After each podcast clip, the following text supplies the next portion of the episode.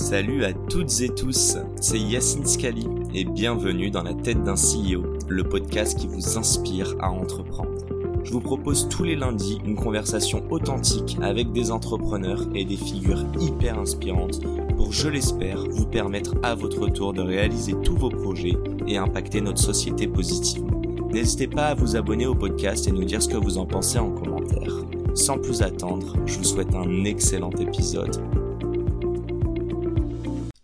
Salut à tous, c'est Yacine et bienvenue dans ce nouvel épisode. Aujourd'hui, je reçois, j'ai envie de dire, une star de l'écosystème, mais pas que. Euh, je vais la présenter. Donc déjà, elle s'appelle Carole. Elle est actrice ou ancienne actrice, Miss, star donc du coup du grand écran et du petit écran aujourd'hui avec BFM. Bref, elle a 10 000 vies en une. Euh, comment vas-tu, Carole? Eh bien, ça va très bien. Je suis ravie, enfin, je veux dire, je suis ravie d'être là. Non, je suis ravie que tu sois là parce que tu es dans nos bureaux euh, dans le dixième. Donc voilà, je suis ravie de. Yes, ben, merci de, l'accueil. Je ne sais pas comment te présenter.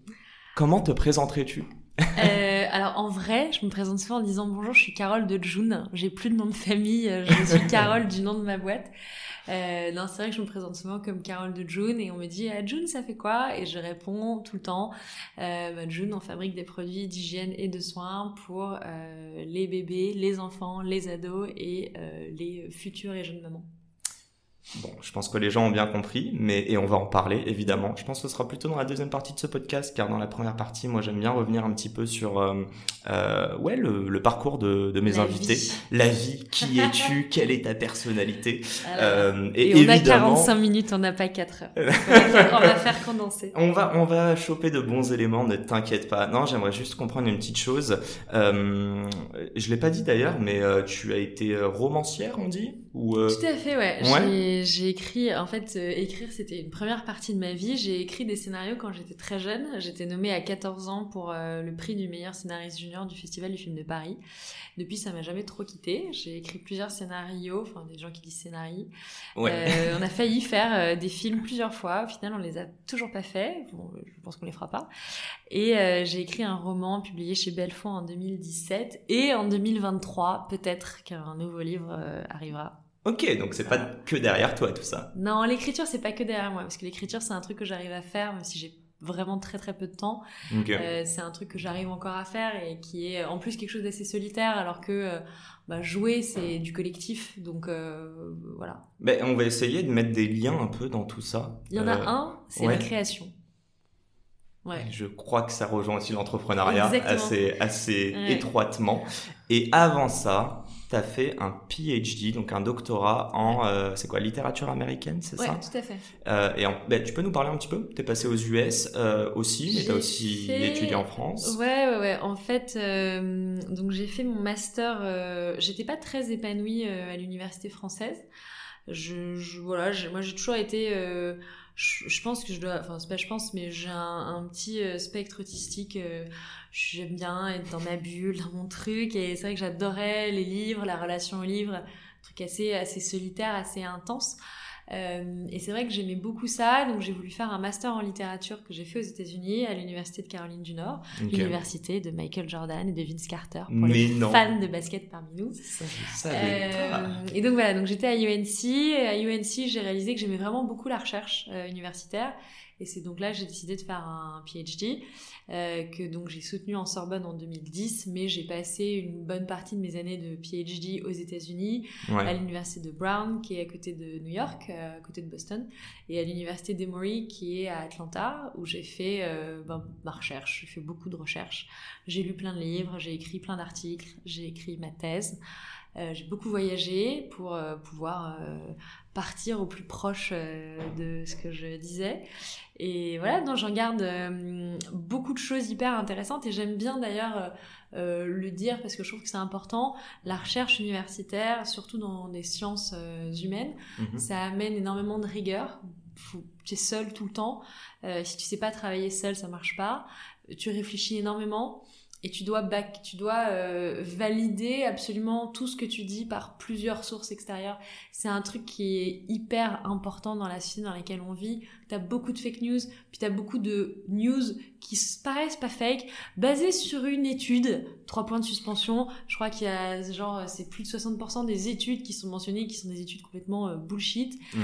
Euh, et c'est vrai que bah en fait la seule les seules études, entre guillemets, qui prévalent, c'est les études scientifiques menées par des universitaires, parce que tu as des méthodologies de recherche, et parce que tu as ce qu'on appelle le peer review, qui fait que bah, une personne qui écrit un article euh, sera publié uniquement s'il est vérifié par trois personnes.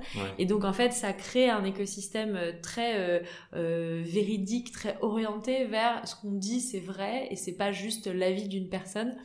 Et voilà, je trouve que c'est un, sujet qui est important aujourd'hui parce que maintenant, euh, n'importe qui met euh, euh, une info, un screenshot sur Twitter, on a l'impression que c'est la vérité vraie. Et, je trouve que c'est assez important. Et donc ça m'apprend, la recherche, ça apprend ça. la rigueur, la méthodologie, la résilience, la solitude, toutes ces choses qui sont indispensables pour être entrepreneur. Mais tu, tu, parles de plein de choses, on va en parler juste après. Euh, je spoil un peu. Tu mhm. disais que, je crois, hein, dis-moi si je me trompe, mais que tu t'entoures de peu de personnes, mais qui comptent énormément pour toi. Et qu'en même temps, tu t'es très militaire avec toi-même aussi en termes d'orgas. Mais on, on, va en parler juste après, juste sur la, disons, cette parenthèse, ou en tout cas cette partie de ta vie euh, aux US et en France. C'était quoi ta thèse? C'était quoi les sujets qui te passionnaient? La thèse de littérature, c'était l'apprentissage de l'expérience euh, dans euh, la trilogie des confins de Cormac McCarthy. Alors, Cormac McCarthy est connu pour un livre qui s'appelle De six jolis chevaux, qui a donné un film qui est très sympa avec Matt Damon et Penelope Cruz. Il a aussi eu le prix Pulitzer pour un livre qui s'appelle La Route, euh, qui est un très très beau livre, qui est aussi un très beau film avec Viggo Mortensen. Euh, et pourquoi j'écris sur ce mec-là? Parce que euh, c'est hyper intéressant de voir comment les États-Unis ont réussi en un temps très très court à créer une mythologie de toute pièce, puisque avant les États-Unis sont une colonie britannique et deviennent un pays à part entière, avec une mythologie qui est extrêmement puissante, qui est très conquérante, puisqu'on va faire la conquête de l'Ouest. Après la conquête de l'Ouest, on va faire la conquête de l'espace. Le meilleur film qui résume en 1h30 l'histoire américaine, c'est Toy Story. Euh, T'en parlais dans un podcast. J'en parle, mais j'adore, j'adore cette, cette métaphore, je trouve qu'elle est très vraie. Et c'est hyper intéressant de voir à quel point une mythologie aussi jeune peut avoir un impact aussi large dans le monde, puisque finalement la culture américaine est une culture qui est connue, j'ai pas envie de dire presque partout, mais t'es une star aux États-Unis, t'es une star un petit peu dans le monde tout entier. Mhm. Et euh, et à la fois que ce soit le mode de vie, que ce soit les marques américaines, que ce soit euh, les impacts dans la télé, dans la culture, dans, le quotidien, il y a énormément de choses qui viennent des États-Unis et donc qui culturellement inondent beaucoup de choses. Et, je trouve ça assez fantastique à étudier. Comment est-ce qu'on a réussi en un laps de temps aussi court à créer une mythologie qui est aussi puissante et qui, euh, qui est aussi étendue parce qu'au final, euh, bon, euh, l'Europe a une, une, mythologie qui est beaucoup plus dense, qui est beaucoup plus ancienne, mhm. et qui donc sur le papier devrait être beaucoup plus impactante, alors que c'est pas le cas par rapport à la mythologie américaine. Very interesting. On peut retrouver ta thèse? Tu peux retrouver ma thèse en ligne, ouais, les thèses sont publiques. Ouais. Allez, je vais faire mon boulot. Ah, c'est 600 pages, hein, les gars. Hein, euh, bon courage. Pas dit que hein. la mais je mettrai le lien si j'arrive à la retrouver. Euh, on peut se remettre un petit peu dans, dans ta tête. Je sais pas, tu devais avoir quoi, euh, 25 ans environ quand tu finis ton euh, ta thèse? Je finis ma thèse en 2010, donc c'était il y a. Oh, sans nous dire ton âge, bien sûr. Non, mais mon âge, j'ai une notoriété publique, j'ai 38 ans, euh, donc j'ai dû finir ma thèse et j'avais 26 ans, ouais. Ok. Il se passe quoi euh, Je trouve ça drôle. On dit souvent que l'entrepreneuriat, ça s'apprend. Tu n'es pas entrepreneur et en réalité, t'en parlais beaucoup beaucoup si tu veux nous faire le parallèle avec les US où euh, ils sont très euh, dans la la pratique euh, mm-hmm. et le, le, pragmatisme alors que nous en France on est encore un peu trop dans la théorie. Ce qui est bien au demeurant hein. oui oui c'est un mix des deux hein. on le disait tout à l'heure en off mais il n'y a pas de noir ou blanc il y a que des nuances. Qu'est-ce que qu'est-ce qui se passait dans ta tête à 26 ans? Tu voulais faire quoi? Je voulais être écrivain. Je voulais être écrivain je me considère d'ailleurs toujours comme écrivain, même si je, je, sors pas un livre tous les ans. Non, je voulais être écrivain. C'est aussi pour ça que, euh, bah, après 2010, je rentre en France. je reprends une activité artistique, donc j'étais prof à la fac la journée, j'étais comédienne le soir au théâtre, j'étais comédienne aussi la journée sur d'autres projets. Et, et, à côté de ça, c'est cette culture un petit peu artistique euh, que ça soit euh, l'écrit, que ça soit euh, l'art dramatique, mhm. qui me nourrit beaucoup. Et, et c'est ça que j'ai en tête à ce moment-là. Je continue de faire de la recherche, je continue de m'impliquer. Donc j'étais prof à Paris 12. Euh, je fais toujours un petit coucou à mes étudiants euh, d'avant parce que je les adore et ils sont toujours contents euh, qu'on se donne des nouvelles. J'ai d'ailleurs un de mes anciens étudiants qui est devenu un gros acteur hyper connu. qui est Qui est Paul Devy. C'est rigolo parce que moi je l'ai connu. Il était, je crois, en première année de, en première année d'école et puis voilà, maintenant c'est devenu un, un acteur. Il fait des super trucs. Il a une super série, je crois, sur Netflix si ça se trouve, c'est sur Amazon, j'ai dit de la merde et je Mais je crois que c'est sur Netflix. Et... T'en tiendras par rigueur. Euh, ok, mais trop, trop cool. Euh, déjà, j'allais dire, on va attendre un petit peu, mais je crois que je peux déjà te poser la question. T'as trois jobs en un à ce moment-là et t'as 26 ans. Là, j'ai, j'ai en vrai deux vrais jobs. Je suis vraiment actrice et prof. Et en plus, à l'époque, je suis vraiment, euh, c'est vraiment deux vies totalement séparées qui mergent en fait le jour où je fais Taken 3 parce que c'est un film qui est tellement grand que tout le monde me voit dans Taken 3 et je peux plus cacher qu'en fait je suis comédienne le soir et je suis prof la journée. Mais c'est vrai que j'ai réussi à garder mes deux vies très séparées pendant longtemps avec deux cercles d'amis qui se voyaient pas. Bah, c'était deux choses qui étaient peu compatibles. Déjà dans le milieu, le milieu de l'art, c'est un milieu qui est assez compliqué pas mal de jalousie. Euh, alors quand on, on demande souvent euh, si l'écosystème c'est un endroit sexiste, euh, notamment quand il y a toute la vague de MeToo, mhm. comment est-ce que se comportent les investisseurs, les et, et, mes, mes, mes co-amis CEO de start-up et je leur dis toujours la même chose. Euh, je, je alors, je, je dis pas, j'aimerais avoir des trucs euh, horribles à vous raconter parce que j'aimerais pas en avoir. Mais euh, j'ai vécu des choses tellement sales dans le milieu de l'art qu'à côté le milieu de la tech, mais c'est des bisounours, quoi.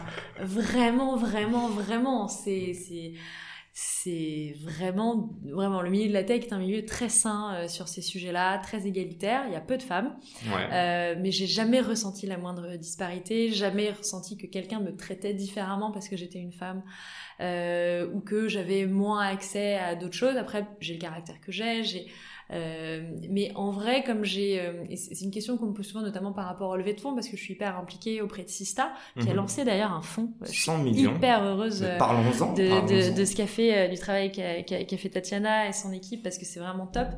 Et c'est vrai que je me suis impliquée auprès de Sista très rapidement quand, quand elles m'ont sollicité, parce que en effet, tu as moins accès au financement. Moi, la problématique que j'avais, c'est que j'avais tellement de casseroles qu'en fait, le fait que j'étais une femme, c'était juste une casserole parmi d'autres. J'avais pas fait les bonnes écoles, j'avais pas le bon réseau, euh, j'étais une fille de prof qui venait d'Auvergne, euh, j'étais comédienne, j'avais été miss. Les gens, ils savaient même plus sur... ils me regardaient un peu dépité, quoi. Qu'est-ce qu'elle fait là, en gros? C'est un peu ça. Donc, le fait que j'étais une femme, c'était un peu le la dernière des casseroles.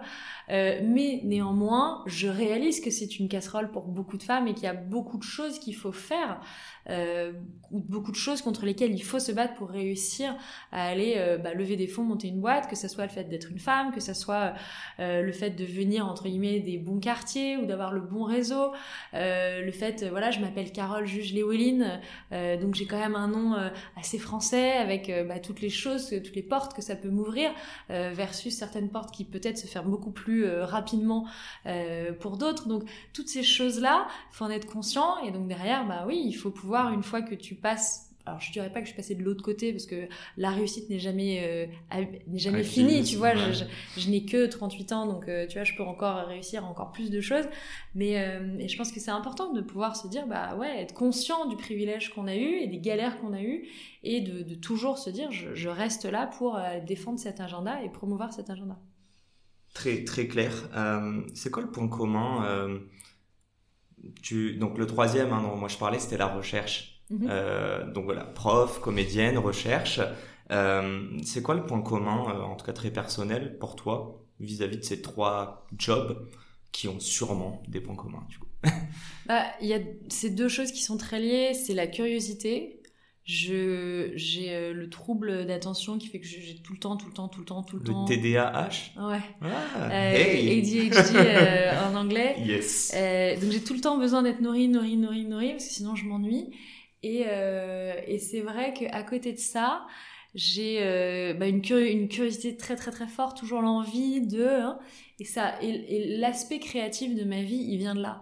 Créer une boîte, créer un personnage dans une pièce, euh, créer un héros dans un roman, euh, créer du storytelling, marketing, euh, créer un produit, créer un communiqué de presse, tout ça vient d'une même chose qui est qu'est-ce que l'humanité, qu'est-ce qu'on veut amener dans l'humanité, qu'est-ce qui intéresse les gens, qu'est-ce qui leur fait plaisir.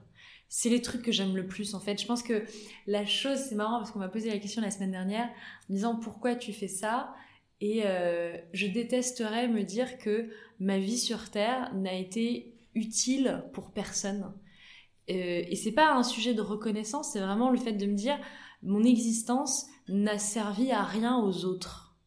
Je, ça, je trouverais ça triste. Je serais très heureuse qu'on dise bah, un jour tu m'as provoqué une émotion par ton livre, un jour t'as sauvé les fesses de mon enfant par tes couches.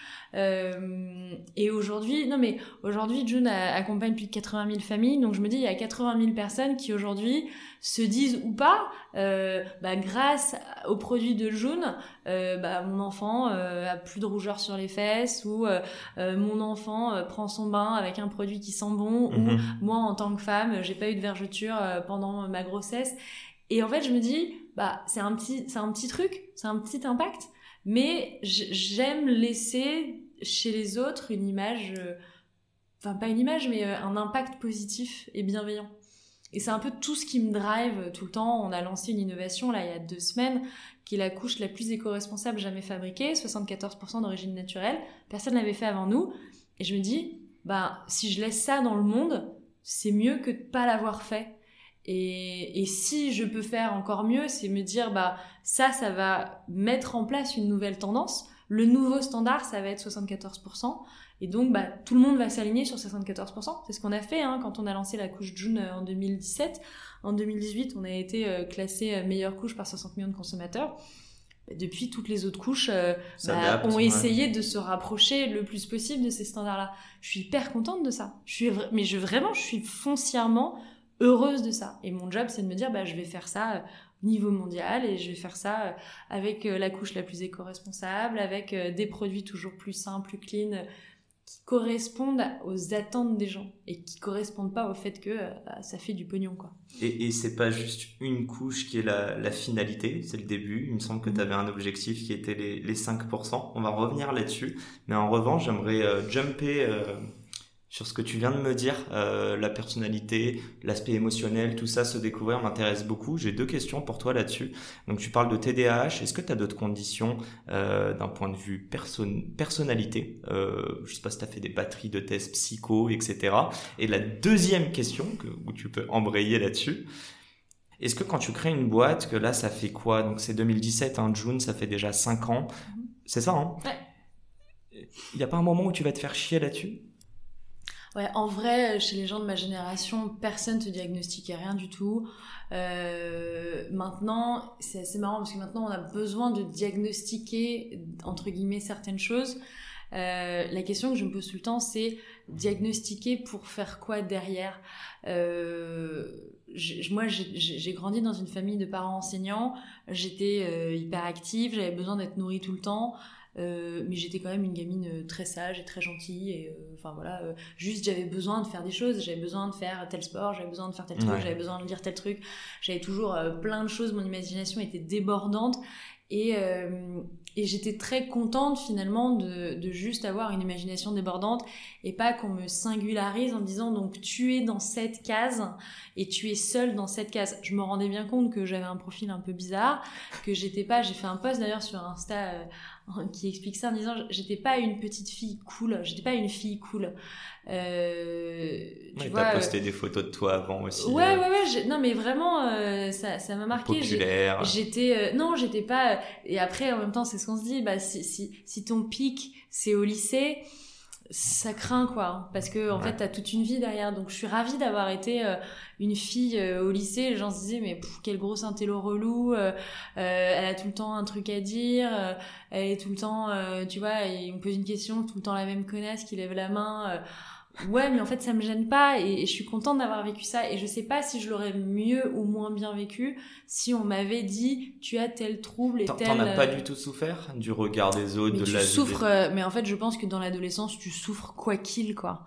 Et je pense que les gens qui ne souffrent pas dans l'adolescence euh, sont potentiellement des gens qui sont moins bien armés pour l'avenir. Le, le, monde dans lequel on vit est un monde euh, où tu dois euh, pouvoir euh, absorber ta frustration, mhm. comprendre et apprendre des choses qui se passent bien ou mal, et finalement être capable, et, ça rejoint un peu une des questions euh, sur qu'est-ce que l'entrepreneuriat, c'est de la résilience. C'est rien d'autre que de la résilience. L'entrepreneuriat, c'est un marathon que tu cours comme un sprint tous les matins. Et ça rejoint ton autre question.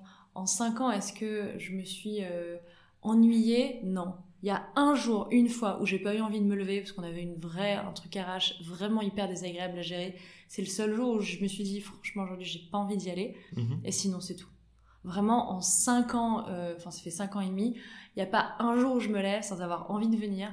Je fais 60 choses différentes dans ma journée. Euh, ce matin, j'ai commencé avec BFM. Je suis arrivée ici, j'avais une réunion avec la com. Ensuite, j'ai enchaîné avec une réunion avec l'international. Ensuite, je suis allée manger avec mes équipes. Ensuite, j'ai enchaîné avec mon codir. Ensuite, j'ai enchaîné avec un point avec mon équipe marketing. Maintenant, je fais ça. Euh, ce soir, j'ai des decks euh, à finaliser. Il faut que je relise un PNL. Je fais tellement de choses différentes dans ma journée que je ne peux pas m'ennuyer. Et euh, la boîte marche bien, donc forcément, tu te bats pour un truc qui est cool, ce qui est chouette. Je me suis déjà battue avec ma première boîte pour un truc qui marchait pas. C'est plus désagréable parce que tu dis ah je me bats un peu et puis ça marche pas. Oh, c'est chiant. Ouais. Euh, mais là je me bats pour un truc qui fonctionne bien. Euh, et puis t'as des gens en face quoi. T'as 80 000 familles en face qui qui te dit pas tous les jours j'ai besoin de toi mais continue d'être là. Donc tu te dis bon bah ils continuent d'être là c'est qu'ils ont besoin de moi. Donc t'as envie de te défoncer pour ces gens et puis pour tous les gens qui suivent derrière quoi tu l'as dit tout à l'heure, euh, on n'a qu'une cinquantaine de minutes, donc euh, on va pas s'éterniser, on va commencer à parler réellement, même si je pense que ce dont on parle depuis le début, ça reste de l'entrepreneuriat et de la résilience dans toutes tes expériences. Euh, il y a la création de... merde, j'ai déjà oublié. Momiville. Momiville. Momiville, réseau social ou média plutôt Réseau social. Réseau social pour mettre en relation donc des futurs parents avec des C'est un espèce de LinkedIn euh, slash Tinder du parent où en gros euh, tes parents dans tel quartier avec tel enfant, de telle euh, envie de fonctionner avec ton enfant, puis tu vas aller trouver des parents qui te ressemblent avec qui tu vas pouvoir échanger pour essayer d'optimiser un petit peu, de sortir de la discussion de type forum ou de type on a un intérêt en commun ou on habite dans le même quartier. Super idée, je maintiens. pas de business model, malheureusement. Donc j'allais dire, c'est ça la plus grosse erreur. Oh, mais c'est une erreur. Voilà, des erreurs, j'en ai fait plein. Mais euh, celle-ci, celle-ci qui nous a coûté la vie, ouais, c'est que t'as pas de business model. Donc euh, t'as pas, t'as pas de business model, malheureusement, t'es esclave des levées de fonds. Et c'est un gros sujet en ce moment. Si tu trouves pas ton product market fit, si tu trouves pas ton business model, et maintenant c'est si tu ne trouves pas ta rentabilité, c'est compliqué. Et c'est vrai que, et c'est aussi pour ça que je, militerai toujours pour euh, les subventions, c'est bien, mais les subventions t'éloignent du problème fondamental qui est quel est ton business model? Quel est ton product market fit? Qu'est-ce que les gens sont prêts à payer pour ton service, pour ton produit? Et les subventions t'éloignent de ce moment où tu te dis mince, je n'arrive pas à générer mon propre argent, donc je suis obligé de mettre la clé sous la porte. C'est exactement ce qui nous arrivait avec Memiville. Mhm. Euh, T'avais quand même levé, euh, je crois, 200 000 euros, c'est ça? Non, on a signé une levée de 200 000 euros qui n'est jamais venue puisque c'était un fonds euh, euh WCTI Partner, je le dis sans aucun problème. C'était un fonds, euh, un fonds de paille qui en gros avait pour mission, je pense, d'après ce que le FBI nous a dit, de blanchir de l'argent entre le Mexique via les États-Unis en investissant en Europe. Et donc on a signé avec ce fonds, euh, et d'ailleurs le fondateur du fonds euh, a été assigné par le mandataire judiciaire, euh, il a planté plusieurs boîtes. Voilà, il existe toujours et pour l'instant il est toujours en, liberté, donc on attend le jour où... J'ai, ma, première boîte, n'a, toujours pas été liquidée à cause de ça. Hein. Donc en théorie elle existe encore? Elle existe encore, elle est toujours en liquidation. Incroyable. Euh, et j'embraye sur une phrase, je te l'ai dit juste avant. Tu as été interdite bancaire, j'imagine que c'est la résultante. J'ai été interdite bancaire à cause de ça en partie, puisque finalement le fonds, on signe une levée de fonds, puis on signe bien, on fait les papiers chez les avocats, machin. Euh, et c'est vrai que pendant tout ce temps, bah, on n'a plus beaucoup de cash, donc je commence à payer beaucoup de choses avec mon, ma thune perso. Sauf que moi, euh, j'étais prof à la fac, je viens d'une famille de profs, donc j'ai jamais eu derrière moi, euh, quand on me dit ouais, en love money, j'ai levé 200 000 balles, bon, en love money, j'aurais peut-être pu lever 1500 euros, tu vois. Vraiment, non, mais vraiment pour de vrai. Donc en fait, j'avais pas de love money, j'avais fait un prêt de 30 000 balles à la BNP que je rembourse toujours aujourd'hui, hein, c'est vraiment vrai. Et, et c'est vrai que, bah oui, au moment où euh, la levée de fonds qui est censée arriver, qui n'arrive pas, puis ça traîne, et puis c'est signé, puis le versement n'arrive pas, tu te dis c'est un mauvais film, donc tu commences à payer toi parce que tu y crois, et jusqu'au jour où tu es, euh, proche de l'association de paiement, et donc bah, tu as 45 jours pour aller au tribunal de commerce pour dire bonjour, je mets ma boîte en liquidation pour protéger tes salariés et assurer le versement des salaires. Donc au 43e jour, euh, j'ai pris mon orgueil, mes petits papiers et je suis allée pleurer au tribunal de commerce. Voilà. T'as embauché combien de personnes? On était 5 à 4 ou 5 à l'époque. Ok, c'est quoi le, le jour où tu as dû entre guillemets mettre la clé sous la porte. T'as mhm. dit j'ai mis mon orgueil de côté. Donc il y a un peu euh, face euh, la réalité. Ah ouais, c'est c'est c'est une c'est un sentiment de honte et de perdition qui est incroyable parce qu'en plus comme j'ai un profil un peu atypique, une grande grande grande grande partie des gens m'attendaient au tournant. Ouais. Euh, c'est marrant parce que T'as l'impression de décevoir? Alors, tu te déçois toi déjà beaucoup.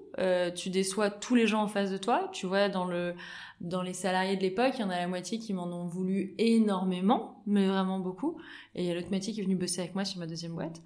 Euh, les gens autour de toi te disent mais en même temps Carole euh, tu es comédienne faut peut-être t'en tenir à ce que tu sais faire ou euh, bah, t'es prof de fac euh, retourne faire prof de fac c'est mieux il y a tes parents qui sont bienveillants mais qui, qui étaient inquiets qui sont inquiets voilà donc t'as un mélange de réactions entre la bienveillance, euh, le fatalisme, euh, le jugement euh, un peu acerbe, des gens qui, eux, ont fait les bonnes écoles et les bonnes études, qui te regardent un mhm. petit peu de haut. Voilà, mais c'est la vie, tu vois. C'est la vie. Et puis, quelques années plus tard, June. Donc, j'ai envie de dire la roue tourne à tourner, comme dirait notre grand Franck Ribéry. J'ai juste une mini question sur ça. Je sais pas si t'es fan de foot en plus. Hein, J'adore le foot, non, t'inquiète. euh, Qu'est-ce que je voulais te... Oui, tu parlais de résilience. Mm-hmm. Et je sais pas si l'opposé ou... Euh, mais il y a un peu le côté être borné. C'est quoi le juste milieu? Donc c'est-à-dire se dire on va faire plusieurs pivots, on va remettre en question des choses versus, et tu l'as dit encore tout à l'heure, je reste convaincu que cette idée était bonne. C'est super difficile le moment où tu dois te dire c'est la fin. Euh, c'est une question qu'on me pose malheureusement souvent en ce moment. Quand est-ce que je dois arrêter? Je pense que il faut arrêter quand quand on est épuisé, quand on n'y croit plus. Parce qu'en fait, euh, le moteur, c'est euh, un entrepreneur, c'est un moteur. Et tu me parlais des tests de personnalité, j'en ai jamais fait. Je fais le test de QI quand j'étais petite. J'avais un score qui était très élevé, mais je, enfin, je, c'est tout quoi, je, m'en foutais un peu, et je m'en mhm. fous un peu, je pourrais pas te dire mon score là, je sais juste qu'il était, euh, c'était un, gros score quoi. Euh, et ça, ça m'intéresse moyennement. Par contre, ce qui m'intéresse, c'est le profil, les profils entrepreneuriaux, t'en as un certain nombre, mais on est tous un peu similaires. On a tous ce côté un peu messianique. Euh, tu vois, Steve Jobs, Jésus, tu portes le flambeau, tu, tu es habité par ton ton truc, tu es prêt à sacrifier plein de choses. C'est pour ça que tu te fous interdit bancaire, c'est que tu te dis mais je suis habité par mon truc et j'y crois et ça va finir par marcher. Et le moment où, euh, bah, le moment où ça s'arrête, où ça doit s'arrêter, il est dur parce que tu te dis bah, peut-être que je me suis trompée, peut-être que le timing n'était pas bon. C'est un peu comme vivre une très grande histoire d'amour, très passionnelle, très fusionnelle, et un jour l'autre te dit je ne t'aime plus, en revoir. Et là, en fait, euh, il te manque les bras, les jambes, le cerveau, le cœur, tout, disparaît, quoi. Mais ça, c'est dur. Ouais, c'est dur. C'est dur d'identifier ce moment. Euh, en règle générale, il intervient toujours un peu trop tard parce que mhm. tu luttes. Tu luttes en tant qu'entrepreneur. C'est contre-intuitif. Tu as l'habitude de te battre. Donc, le moment où tu arrêtes, il arrive souvent trop tard. Donc, je dirais, c'est les moments où tu n'as plus d'énergie. et en vrai les moments où tu n'as plus d'argent. Il faut pas attendre d'en avoir moins que moins. C'est-à-dire le moment où tu dois de l'argent à la banque. Il faut s'arrêter. C'est comme au casino, quoi. Euh, tu t'arrêtes quand tu es à zéro. Tu fais pas un crédit à la banque. Et eh, c'est une super intro, je viens d'y penser. Euh, mais évidemment, je te suis sur les réseaux, mais je suis aussi notre cher euh, Paul Lay. Mhm. déjà, un grand merci pour cette intro. Et petite question out of the blue, est-ce que tu l'as plumé à cette soirée poker? Alors, malheureusement, euh, Paul, alors Paul c'est le fondateur de la Belle Vie, c'est un très très bon ami, c'est un, c'est un mec incroyable. C'est-à-dire que incroyable. c'est un père de famille incroyable, sa femme est géniale, leurs gosses sont trop mignons. Euh, donc c'est un père de famille accompli, c'est un homme de famille accompli, il a, il a une famille qui est hyper inspirante. Euh, il a une histoire hyper inspirante. Il a une histoire qui est top, euh, il a des amis qui sont trop sympas, donc on a en effet notre petit groupe d'amis euh, des entrepreneurs de la tech, on joue euh, au poker ensemble. Paul, malheureusement, gagne très souvent en ce moment. Euh, je sais pas pourquoi ça ne m'étonne pas. Pourrais pas. Non, mais je pourrais pas te dire pourquoi, parce qu'il joue, il joue bien, mais en même temps, il est, c'est pas forcément le plus sérieux d'entre nous. Mais c'est, c'est à travers ça euh, justement que je pense qu'il vous a. Je pense, je pense qu'il a une, il a une capacité à euh, se dire, c'est un jeu, j'y vais pour jouer. Et en fait, c'est vrai que les bons joueurs de poker, euh, moi, typiquement, je suis une très mauvaise finisheuse. Je peux finir beaucoup, troisième. C'est une, place que j'aime bien euh, parce que je, je suis pas. Il y a des moments où je craque, il y a des moments où j'ose pas, il y a encore des moments où j'ose pas et, euh, et c'est important d'oser dire ces choses-là et d'ailleurs je, je, des fois tu même quand tu es entrepreneur et quand tu vis des choses assez fortes, assez puissantes, bah, des fois, il y a des gens, ils te, ils rentrent dans ton cerveau, ils te détruisent de l'intérieur, tu vois. Et, le poker, c'est un peu ça. Et Paul, en fait, il y a rien qui rentre, rien qui le détruit jamais, quoi. Donc voilà. Donc pour l'instant, il est, euh, il est plutôt bon cette année. Euh, Est-ce qu'il finira cette année en tête? Je ne sais pas, mais en tout cas pour l'instant, voilà, c'est Jerry Moulas, le fondateur de Lead Design, qui est en tête, euh, qui pour le coup lui joue euh, bien de manière euh, constante et régulière. Euh, voilà, on verra. J'ai enregistré avec Rassem aussi de Legal Place. Il joue avec vous ou pas? Ouais, il joue avec nous de temps ouais. Rassem, Et eh ben justement, un... donc déjà un grand salut à, à, tous et encore une fois à Paul pour ses je, le dis à chaque podcast parce qu'en ce moment, je shoot qu'avec des intros qu'il m'a faites de grande qualité, donc un grand merci. Et allez acheter sur la belle vie. Euh, c'est mieux que Gorillaz. Allez, passons. Euh, c'est quoi l'importance de bien s'entourer? C'est indispensable de bien s'entourer parce que le métier de fondateur de start-up, il est très solitaire, d'autant plus quand tu es solo founder. On n'est pas beaucoup de solo founders. Euh, déjà, euh, Anthony Bourbon, qui est euh, un de mes meilleurs potes, alors c'est un ah, personnage. je vais la voir aussi bientôt. C'est un personnage incroyable, Anto, et, et c'est marrant parce qu'on se connaît quand même depuis pas mal de temps. Et c'est un peu comme on, est un peu la même personne, sauf qui lui, il est garçon. On a alors une histoire qui est pas similaire non plus, mais on vient de région avec des parcours pas forcément privilégiés comme plein de gens dans l'écosystème. Et euh, c'est important de s'entourer de, gens comme ça parce que déjà, on vit des aventures qui sont moralement, émotionnellement, physiquement très dures. C'est, très hype d'être entrepreneur. La vérité, c'est que c'est beaucoup moins glamour qu'il n'y paraît. On travaille, euh, je sais pas combien d'heures par jour. Là, je suis debout depuis 7 heures, je vais me coucher à 23h30. Mon ordinateur aura été ouvert de 7h à 23h30, à l'exception de l'heure que je passe avec mon enfant le matin, de l'heure que je passe avec mon enfant le soir. Euh, BBH. Baby H. euh, et, et, c'est vrai que ben c'est hyper dense, très intense. T'as finalement beaucoup de responsabilités sur le dos en fonction de ton âge. Des fois, ça peut être un peu dur. Il y a des gens qui font ça extrêmement bien, qui très jeunes, à 25 ans, peuvent soutenir euh, des croissances de ouf, avoir euh, une équipe de 300 personnes. Mais mais psychologiquement, il faut se dire un truc. T'as, alors nous, on est une cinquantaine chez June, euh, et après il y a tous les, les, les, emplois entre guillemets créés par Eco. T'as cette responsabilité sur les épaules, quoi. C'est, et, ça sort un peu de nulle part. Les patrons d'ancienne génération, c'est, c'est des mecs qui ont grandi dans ce rôle-là, c'est un truc qu'ils ont cherché volontairement. Nous, on est des créateurs purs. Et d'ailleurs, il y a des entrepreneurs qui adorent la phase de création, qui aiment beaucoup moins la phase de run. Mhm. La phase où tu dois structurer, euh, organiser, euh, solidifier sur le long terme. C'est, pour certains, c'est moins kiffant. Et puis on a tous un plafond de verre, entrepreneur pas entrepreneur, il y a tous, tout le monde à un moment où on a atteint le maximum de ses capacités sur un point. Et puis bon, bah après, bon, on va se diversifier en se disant, bah voilà, je, suis au max sur ça. Et c'est l'art de déléguer aussi. C'est l'art de déléguer, c'est l'art de grandir, c'est ça fait partie des sujets. Donc oui, être bien entouré, ça te fait des gens qui comprennent ce que tu vis, ça fait des gens avec qui tu peux échanger de manière hyper libre hein, euh, sur euh, tous ces sujets. Donc il y a notre petit groupe de poker, il y a le Galion, qui est le think tank des entrepreneurs, où euh, j'y suis depuis pas mal de temps. Et c'est vrai que là, on était à, à Biarritz la semaine dernière pour un séminaire avec le Galion. C'était génialissime. Avec Arbia aussi. Avec Arbia, euh, avec euh, Yanis Dalocab, avec Quentin de Call Square. On était un, petit groupe, c'était vraiment chouette. Et, et, on a vraiment réussi à, ben, tu te poses des questions, tu te recentres aussi. Pourquoi je fais ça Qu'est-ce que mhm. je cherche euh, c'est quoi mes prochaines étapes? Et c'est des questions qui sont difficiles, difficiles de poser ces questions-là, soit avec tes copines euh, bah, qui sont, tu vois, moi j'ai des copines qui vont être entrepreneurs, j'ai une copine euh, qui tient des restos, j'ai une copine qui fait de la recherche, j'ai des copines très diverses.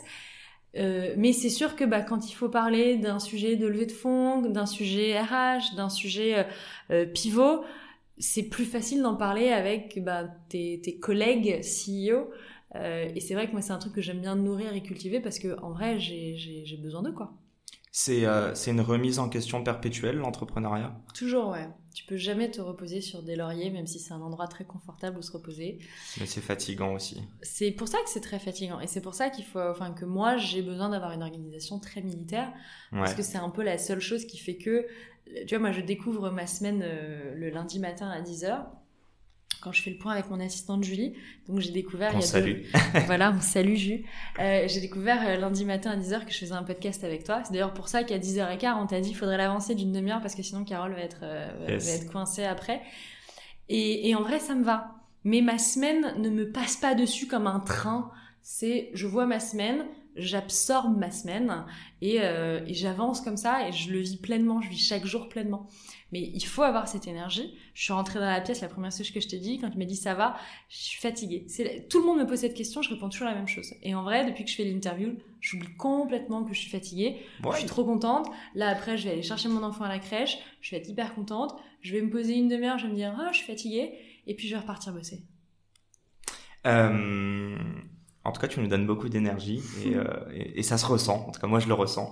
Euh, on va, on va avancer sur June. Il y a juste un mini épisode. Euh, tu termines euh, ta précédente boîte et tu te dis, je vais rentrer en tant que euh, quelconque poste de direction en marketing dans une boîte. Ouais. Et puis, tu parles avec The Family. Mm-hmm. J'aimerais et il te recommande. Alors, je crois que c'est vraiment Oussama, mais j'aimerais comprendre un petit peu comment The Family t'a aidé dans la création de June. Euh, et maintenant, on va prendre le temps qui nous reste pour parler de June. Euh, bah, en vrai, j'avais aucune envie de remonter une boîte. Ça je, je, voulais être salarié, je voulais poser mon cerveau. Et il y a beaucoup de vertus dans le salariat, je le dis souvent. La hype d'être entrepreneur, c'est un peu une mode. Et en vrai, le quotidien, il est dur. Donc, euh, c'est aussi très très bien d'être salarié. Et derrière chaque entrepreneur, il y a une armée de salariés dévoués, hyper talentueux. Et ça, je pense que c'est hyper important mhm. de le rappeler. Euh, je veux pas forcément, je veux pas du tout remonter une boîte. Je rencontre Oussama de The Family qui me dit ah c'est dommage, t'as tellement une expertise sur les sur les bébés, euh, les produits pour bébés, ça peut être trop cool. Nous on a des investisseurs qui sont chauds. Euh, c'est toi qui lui parle de l'idée quand même. C'est pas lui qui te qui te dit mets-toi sur la problématique des bébés. Non, c'est lui qui me dit c'est dommage parce que tu as une telle expérience dans le domaine que franchement c'est dommage. Et il me dit qu'est-ce que tu ferais? Et je lui dis, bah, euh, le truc à faire, c'est ça, parce que euh, bah, les parents, ils ont une méfiance énorme sur les produits, euh, ils savent pas forcément tout le temps quoi utiliser, mhm. ils vont sur Internet, ils cherchent des infos, ils trouvent euh, la vérité leur contraire, il y a très peu de réglementation sur l'hygiène, il y a vraiment un truc à faire, quoi. Charge mentale, cumul, charge mentale, praticité, transparence, traçabilité, il y a un, espèce de, de, trou dans la raquette qui était énorme. Euh, et il me dit, bah vas-y, euh, pitch-moi ça, quoi. Donc j'ai, oh, bon, je fais un business plan pendant l'été. Alors que tu venais de refaire ton CV Ouais, non mais c'est la blague, c'est que je, je, faisais en parallèle les interviews à l'époque, j'avais postulé pour être directrice marketing de Stuart. Et donc, je faisais ça, et en parallèle, je, je faisais un BP que j'ai fait. C'était rigolo d'ailleurs, c'était à l'île de Ré. À l'époque, t'avais pas le personal hotspot sur les téléphones, il n'y avait pas le wifi dans la maison où on était, donc fallait que j'aille à l'office de tourisme. Je passais des heures à l'office de tourisme de l'île de Ré pour avoir l'internet gratos parce que j'étais interdit bancaire. et donc, j'étais là, j'étais là sur mon ordi et tout, et la fille de, de, de, de l'office de tourisme de l'île de Ré, elle a dit mais qu'est-ce qu'elle fout, elle est débile, euh, passe ses journées enfermée à faire des trucs alors que les gens étaient à la plage. Et, euh, et voilà, le truc se fait comme ça. Euh, The Family, c'est une super structure, justement, tout début, parce que euh, bah, la maturité d'un projet, elle se construit, et, au début d'un projet, tu as besoin de discuter, tu as besoin d'échanger, tu as besoin d'avoir une espèce de...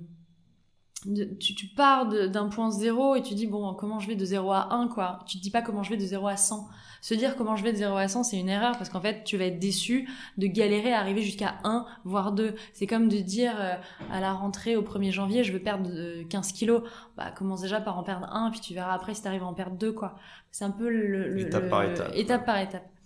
Et, euh, et, voilà, et donc c'est vrai que, bah voilà, moi, je, je, Oussama et Alice, euh, à l'époque, ont été, ont été hyper proches. Et dans les phases d'inception d'un projet, les incubateurs prennent toute leur valeur et la perdent rapidement quand les projets deviennent matures. Plus un projet devient mature, moins on a besoin d'accompagnement, moins on a besoin de coaching. Euh, l'exemple que je te donnais, c'est euh, mon coach Adrien Falcon de Wave. Je le voyais euh, deux heures toutes les deux semaines en physique en présentiel. Maintenant, on se parle une demi-heure en asynchrone euh, euh, toutes les 3-4 semaines. Et je suis sûr qu'il en est fier. Et comme euh, The Family en sont fiers de se dire qu'ils t'ont permis de te prendre ton envol entre guillemets. Exactement, et donc ça va vraiment dans, dans, dans l'histoire de la vie. C'est comme ton enfant au début quand il marche, il a besoin de toi, puis un jour il marche, il a plus besoin de toi, donc il, tu lui tends la main, il la prend un peu ou pas, puis un jour il repousse ta main en disant va te faire foutre, je veux marcher tout seul quoi. et ben c'est exactement la même chose l'entrepreneuriat. Donc voilà, on, c'est vrai qu'on a on a commencé euh, on a commencé comme ça. Euh, c'est c'est chouette quoi. Je, je, je, voulais te poser la question, je t'en avais parlé en plus euh, un peu en amont. Euh, je, je sais pas quel âge a ton, euh, ton baby age, si il tu veux. Il a 15 mois. Il a 15 mois. Ouais. Euh, June existe depuis 5 ans et demi. Ouais. Donc, c'est d'où te vient cette... Euh, est-ce que tu saurais l'expliquer, en fait, euh, cette envie d'aider des parents? Je sais l'expliquer, c'est lié à ma première boîte, puisque ma sœur avait eu une grossesse euh, hyper difficile pour sa première fille, qui a 14 ans maintenant. Et... Euh, à l'époque, euh, j'étais aux États-Unis et je lui dis oh là là, donc elle se retrouve alitée, ça fait pas longtemps qu'elle a déménagé en Bretagne alors que nous on est natifs d'Auvergne. Et je lui dis mais enfin c'est dommage, euh, tu vois, tu devrais peut-être trouver des groupes de parole dans ton église autour de toi et tout. Elle me dit Carole, on n'est pas aux États-Unis ici, il n'y a pas de groupe de parole dans les églises. J'ai dit oui c'est vrai. Euh, et elle me dit bah la seule chose que j'ai c'est un forum où je parle avec des nanas qui accouchent en même temps donc qui accouchait en décembre, je pourrais plus te dire l'année. Et je dis ah mais c'est trop dommage. et donc en fait c'est vrai que tu te retrouves à parler avec des nanas qui euh, euh, ont euh, leur premier enfant à 20 ans euh, euh dans la région PACA, une nana qui a son troisième enfant à 40 ans dans les Hauts-de-France, une femme active 30 ans centre-ville de Nantes qui a son deuxième gosse. T'as as peu de choses en commun à part l'expérience de la grossesse, à part le fait de dire j'attends un enfant, il va accoucher en même temps que le tien. C'est le seul point commun que tu as. c'est comme je sais pas, si tu disais je vais mettre toutes les femmes blondes dans une même pièce euh, et vous avez tout ce point commun, vous êtes blonde, vous allez donc forcément bien vous entendre. C'est faux. T'as autant de façons d'être maman que d'être femme. Donc en fait, de dire à une nana t'accouches à telle date, donc tu vas forcément bien t'entendre et avoir des trucs à partager avec cette autre nana. C'est pas vrai.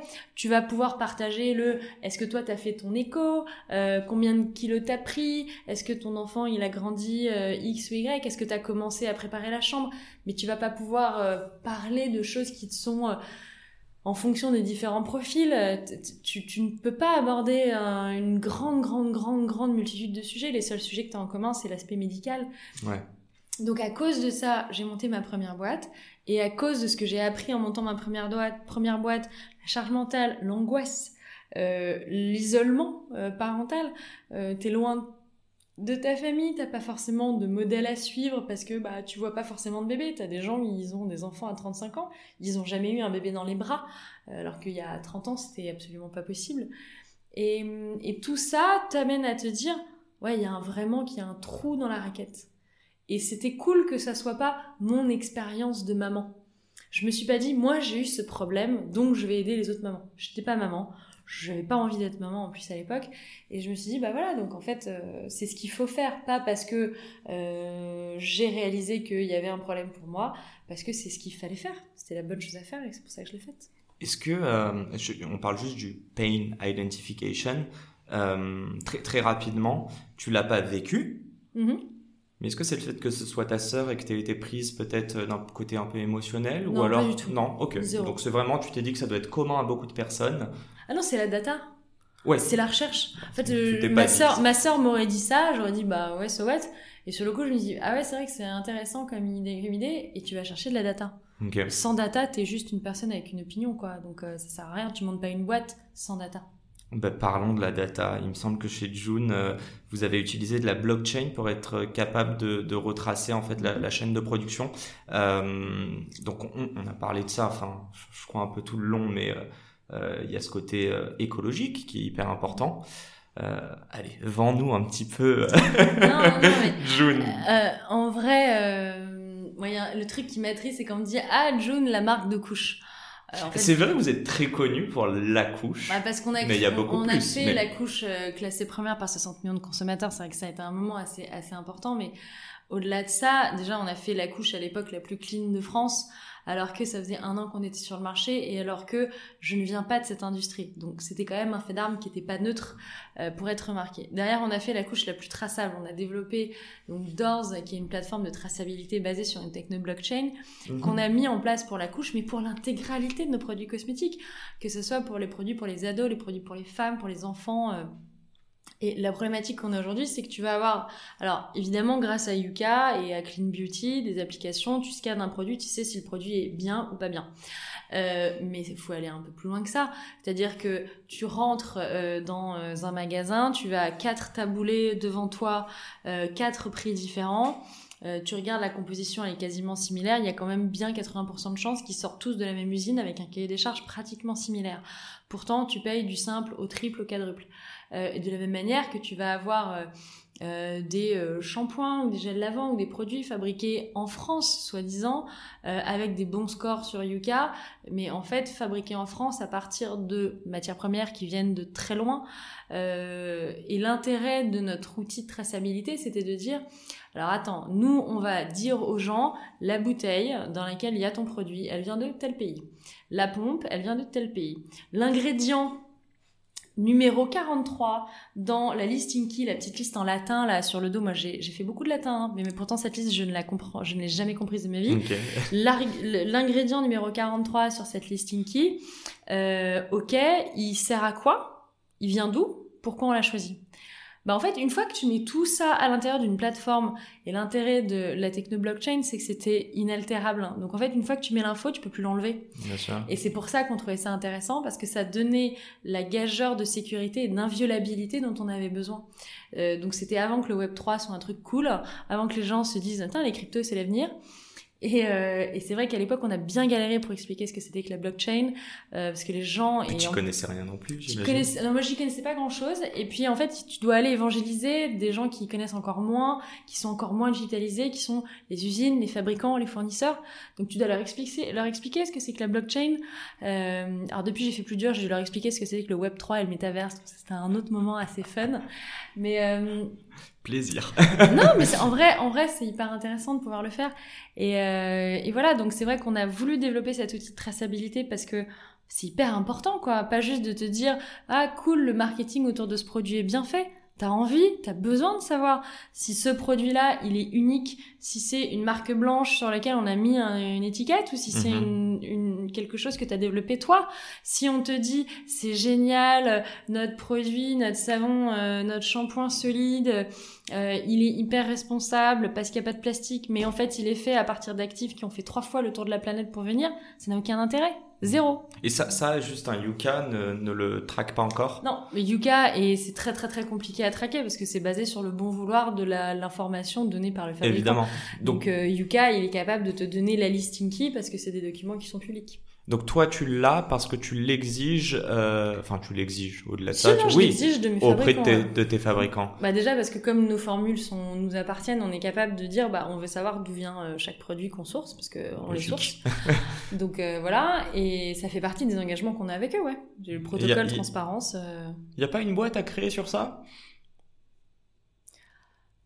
En fait, la tech est Bah, pas y aurait, dure, non, mais il y aurait, y aurait une appli, euh, il y aurait un, un Yuka de la traçabilité, il y a Close, Close Parency qui existe pour la fringue.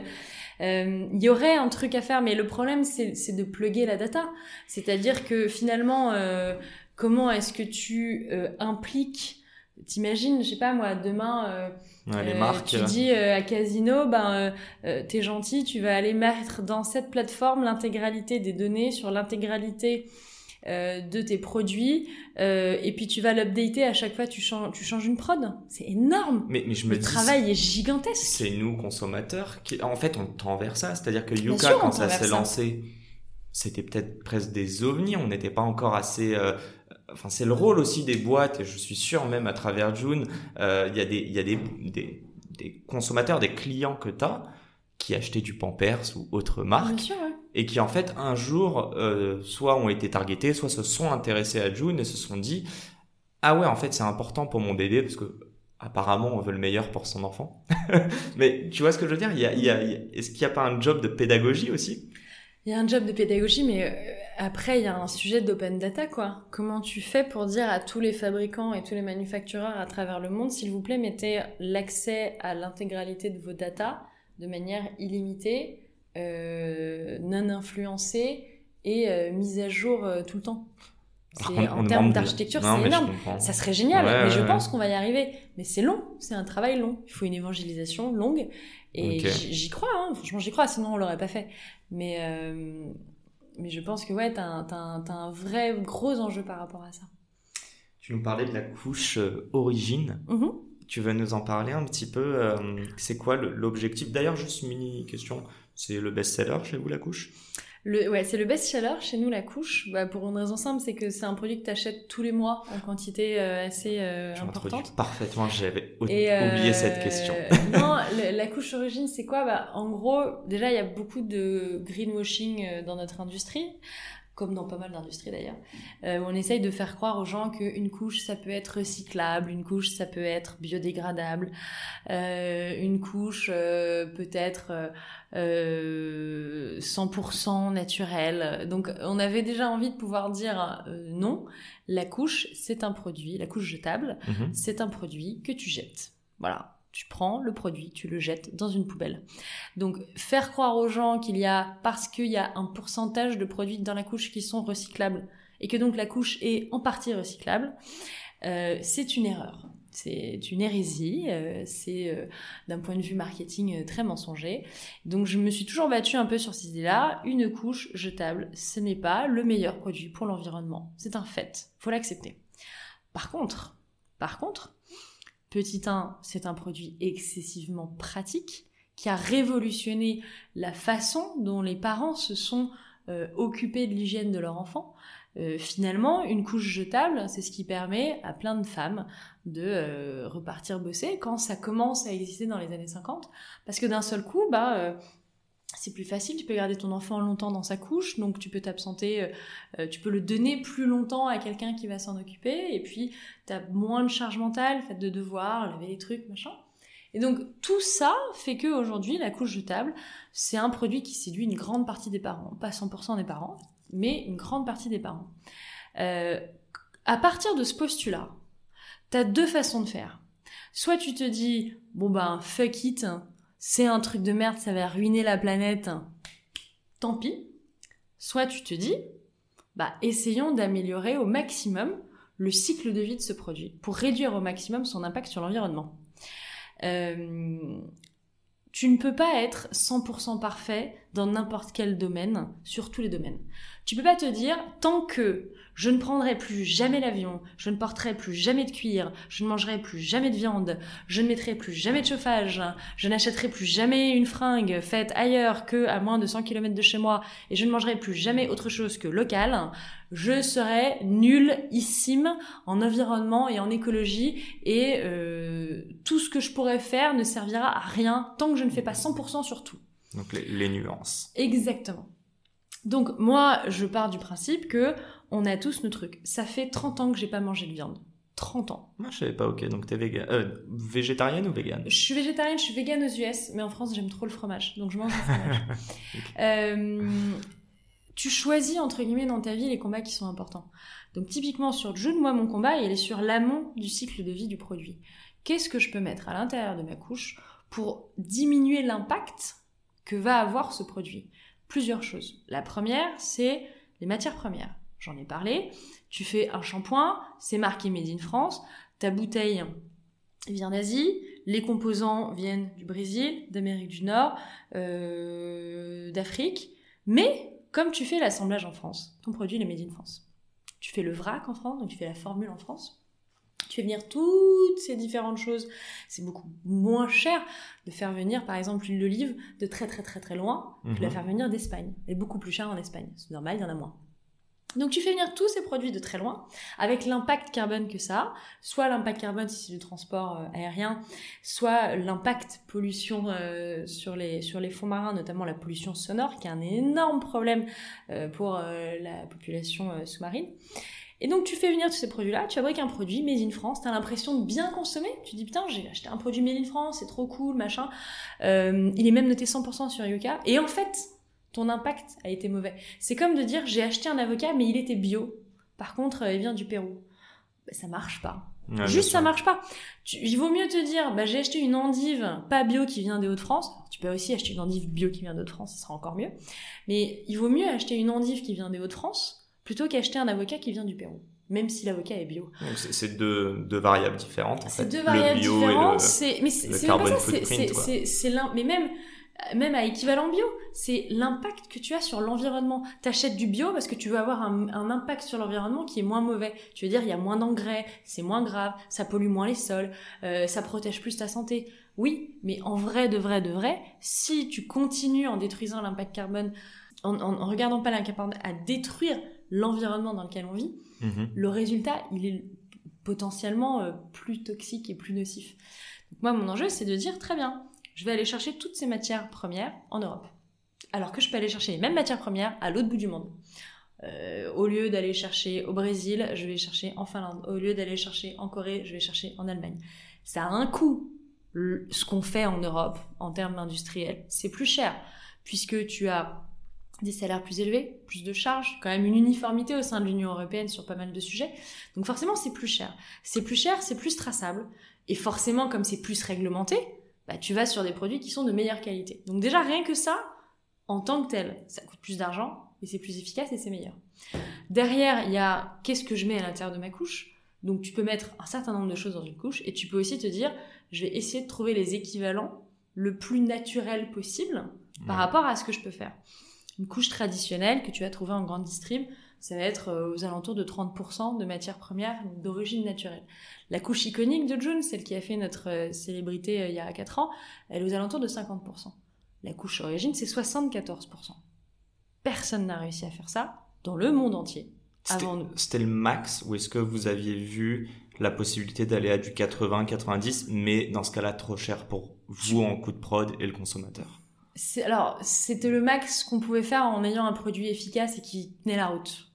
Parce que c'est ça le problème, c'est qu'en fait, à la fin, tu peux faire le produit. Euh, ah, j'ai monté. Euh, des nuances, mais en fait, ça sert à rien si tu fais un produit qui est pas efficace et les gens ils sont pas contents, tu vois. Mhm. Donc là, 74%, c'est notre max. Évidemment, on va continuer de travailler. Je ne suis pas sûre qu'on arrivera à 100%. Je peux même. Avec ce qu'on sait aujourd'hui de la techno, on peut pas y arriver, mais euh, bah, on sait pas ce qui se passe dans deux ans, dans cinq ans. Donc le but c'est tu continues de pousser, pousser, pousser, pousser. Et moi mon but c'est que tout le monde monte à 74%. Tout le monde. Comme ça on aura tous un produit qui aura un impact plus faible sur l'environnement. Et donc on aura tous amélioré le cycle de vie de notre produit à un endroit où il peut mhm. et il doit être amélioré. plutôt que de dire aux gens il est potentiellement recyclable. Peu importe, tu le recycles pas. Tu le mets pas dans ton, dans ton sac euh, jaune, tu le mets dans ta poubelle verte. À partir de ce moment-là, le game il est plié. Donc il faut ramener un discours de vérité sur qu'est-ce qu'on fait, pourquoi on le fait et quel impact véritable ça a. De la même manière que il y a ces engagements-là, on a euh, en gros les différents engagements qu'on prend sur Origine, c'est une réduction des émissions de CO2 de plus de 50%. Donc en gros, tu coupes par deux ta consommation de CO2 sur ce produit-là versus un produit traditionnel que tu peux trouver en, grande distrib. À côté de ça, il y a tous les efforts qu'on fait sur tout notre processus de livraison, qui est commun à tous nos produits, parce que bah, c'est pareil, tous les engagements qu'on prend avec Doors, les matières premières européennes, sur certains produits, sur une grande majorité des produits d'ailleurs, euh, on est à 100% notre gamme femme, on est une des rares boîtes aujourd'hui en cosmétique à essayer dès qu'on peut de mettre du packaging en verre, alors que le verre ça se casse, le verre c'est chiant, surtout qu'on est fait du direct to consumer. Donc j'ai mhm. des clients qui me disent ah, le truc il est arrivé, il est cassé. Eh bah ouais, bah c'est comme ça. Mais j'aime bien, j'aime bien parce que c'est utile, c'est meilleur que d'aller chercher du plastique. Il y a des fois tu es obligé de prendre du plastique parce que t'as que ça. Quand tu fais un tube dans autre chose que du plastique, c'est compliqué. Mhm. Mais ça passe par de la pédagogie, du coup. Ça passe par de la pédagogie. Par et ton ça blog, passe... peut-être? Alors, il y a le blog, mais c'est pas que ça, c'est aussi la façon, dont tu, la façon dont tu abordes les sujets avec les gens. Et un de nos autres engagements qui était important pour nous, c'est d'essayer de greenifier au maximum toutes les livraisons de se dire bah ok on transporte des matières premières. Aujourd'hui les camions qui sont entre mon usine et ma logistique il y en a une partie qui roule au colza. Les camions qui derrière transportent de ma logistique jusqu'à Paris euh, pareil ce sont des camions green. Les gens qui font les livraisons dans Paris région Île-de-France je crois qu'on est à 80 je sais pas combien 19% de green. On va le déployer sur Lyon on va le déployer sur Nantes. Mon but c'est d'avoir une partie toujours plus grande de nos clients qui sont livrés d'une manière green, donc avec un impact réduit. Parce que c'est ça qui est important, c'est de se dire ce que je fais là participe à faire du monde dans lequel on vit un monde meilleur et surtout ne participe pas au fait de le rendre pire. Mon mode de consommation ne participe pas à l'aggravation de ce qui se passe. Et idéalement, s'il peut participer à le rendre meilleur, ben tant mieux laisser une belle empreinte euh, derrière soi. Ça, reboucle ce que tu nous disais. J'ai tellement de sujets dont j'aimerais parler. Le problème, c'est que euh, tu dois partir dans quelques minutes. Donc, euh, on va passer aux questions du tac au tac. On se rejoint dans quelques secondes. Première question. Qu'est-ce que l'entrepreneuriat pour toi si tu devais l'associer à un mot ou un groupe de mots et pourquoi? La résilience. Pourquoi? La résilience, ben, pour un peu tout ce qu'on s'est dit, euh, être entrepreneur, c'est euh, si ça se passe bien, tu auras des problèmes, si ça se passe mal, tu auras des problèmes. Et ce qui fera la différence, c'est ta capacité à affronter tous ces problèmes et à réussir malgré c'est des problèmes, des obstacles, c'est des choses à avancer et à tenir ton projet jusqu'au bout. Donc faut être très très très résilient. C'est l'entrepreneuriat, c'est un marathon qui se court euh, comme un sprint tous les jours. Et donc, il faut avoir cette résilience. Je, crois pouvoir dire que Julie est résiliente et qu'elle veut te montrer quelque chose. Julie vient de dire qu'il est... Ah ouais, non, non, J'ai la meilleure assistante du monde. Euh, mais je, je, je, confirme et, je la salue. Alors, je, je vois ton chien, ton deuxième chien, parce qu'il y a Byron, je l'ai oublié hein, depuis ah, tout à l'heure. Il est là, il dort. Il est bien, bien... Il dort vraiment? Ah ouais, il dort. Ah, et, et l'autre qui a ouvert la porte. Allez, deuxième question. Euh, si tu avais la possibilité de choisir un board member, vivant, mort, fictif ou réel, qui est-ce que ce serait et pourquoi? Alors j'ai envie de dire deux personnes différentes, une personne euh, un peu sérieuse et une personne un peu plus rigolote. Euh, en personne un peu sérieuse, il y a une une investisseuse que j'aime énormément, c'est Sonali Dreiker qui travaille chez Axel à Londres. Euh, on n'a jamais fundraisé avec Axel. Euh, je pense qu'on ne fundraisera jamais avec Axel. Mais on s'est rencontrés il y a, je sais plus combien de temps, 3 ans, 4 ans. On s'est toujours très bien entendu. Qui n'a jamais eu la moindre obligation de discuter avec moi de ma boîte, des projets, de tout ça. Et euh, elle est toujours spot on, elle a toujours une bonne idée, elle a toujours un truc euh, je trouve vraiment incroyablement smart à dire. Euh, et donc voilà, donc c'est vrai que si tu me demandes une board member, j'aurais bien dit elle, en plus une femme, donc euh, comme ça on aura vraiment un board très très très majoritairement féminin, puisqu'on a un seul homme au board, c'est François Métayer d'Alven. Ok. Je te dis, nous, c'est, nous sommes euh, un ovni dans l'écosystème. On aborde pratiquement qu'avec des nanas, et puis des nanas ultra smart. On a Odile euh, Rougeol, l'ancienne patronne de Lancôme, euh, Anna qui dirigent Vetier 7. Euh, donc vraiment des, des, des, gros profils, des nanas ultra smart, très sharp. Euh, euh, c'est top top de pouvoir bosser avec ces filles, ces dames, ces femmes, je sais pas comment on dit. Et tu, tu me disais qu'il y en avait une et un ou pour un le deuxième. fun, je dirais ouais. bien Paul parce que c'est vrai que non mais je dirais pas Paul parce que c'est un pote mais parce que il fait du e-com. Paul de la Euh, belle vie. Paul hein. de la belle vie, il fait du e-com, on s'entend très bien et je respecte énormément son avis. Euh, il est très très focus customer et c'est une chose qui moi m'importe beaucoup. Il y a rien qui m'importe à part ce que veut mon client. Mon client me dit j'ai un problème, c'est la première chose qui m'importe et qui m'intéresse. Donc je te dirais Paul parce qu'il a ce souci du client qui je pense est vraiment vraiment important quand on fait notre métier. Il est 29. Allez, une dernière question. Et là, je t'invite à regarder la caméra. T'inquiète, c'est très simple. Tu me l'as pas dit en plus, c'est Si, pas si, ça je te l'ai dit. Ah, j'ai oublié quoi. Oh, vas-y, Si t'avais euh, un conseil à adresser à notre audience qui souhaite entreprendre, un des conseils que t'aimerais, que t'aurais voulu entendre, euh, qui sort peut-être un peu des sentiers Mm. battus, mais que t'aurais voulu entendre à, à tes débuts dans l'entrepreneuriat, qu'est-ce que ce serait? Alors, ce conseil, je l'ai, et en vrai, je l'ai reçu, mais je l'ai reçu qu'une seule fois, donc il m'a marqué. C'était Christophe Reynaud, d'anciennement Isaïe, qui à l'époque m'a dit, quand je lui ai dit, oh, mais tu sais, moi je suis prof à la fac, je sais pas ce que c'est que l'entrepreneuriat, je sais pas monter une boîte. Et il m'a dit, Carole, tu te cherches des excuses. Il y a aucune école au monde qui prépare au fait d'être chef d'entreprise, donc arrête de te chercher des excuses et lance-toi. Et comme j'adore faire des parallèles avec euh, des films que tout le monde connaît, bah c'est Ratatouille, tout le monde peut cuisiner, c'est exactement la même chose. voilà. Alors, je sais pas si t'auras un rat euh, dans tes cheveux qui te permettra d'entreprendre, mais euh, pas, vraiment. non, mais je genre, Il j'ai déjà deux chiens, ce sera très, ce sera très compliqué. bon, un grand merci, Carole. J'espère que tu as pris du plaisir. Ouais, grave, c'était trop bien. Bon, ben, merci en tout cas pour cette euh, grosse heure et euh, je dis à tout le monde à la semaine pro pour un nouvel épisode. Ciao, Ciao. bye. Bye bye. Et c'est la fin de cet épisode. Les amis, j'espère qu'il vous a plu. J'espère qu'il vous aura inspiré. Si cet épisode vous a plu, n'hésitez pas à nous soutenir en nous mettant 5 étoiles sur les plateformes, en vous abonnant évidemment et en nous laissant des commentaires. C'est très important et ça fait toujours plaisir. Hâte de vous retrouver la semaine prochaine. Ciao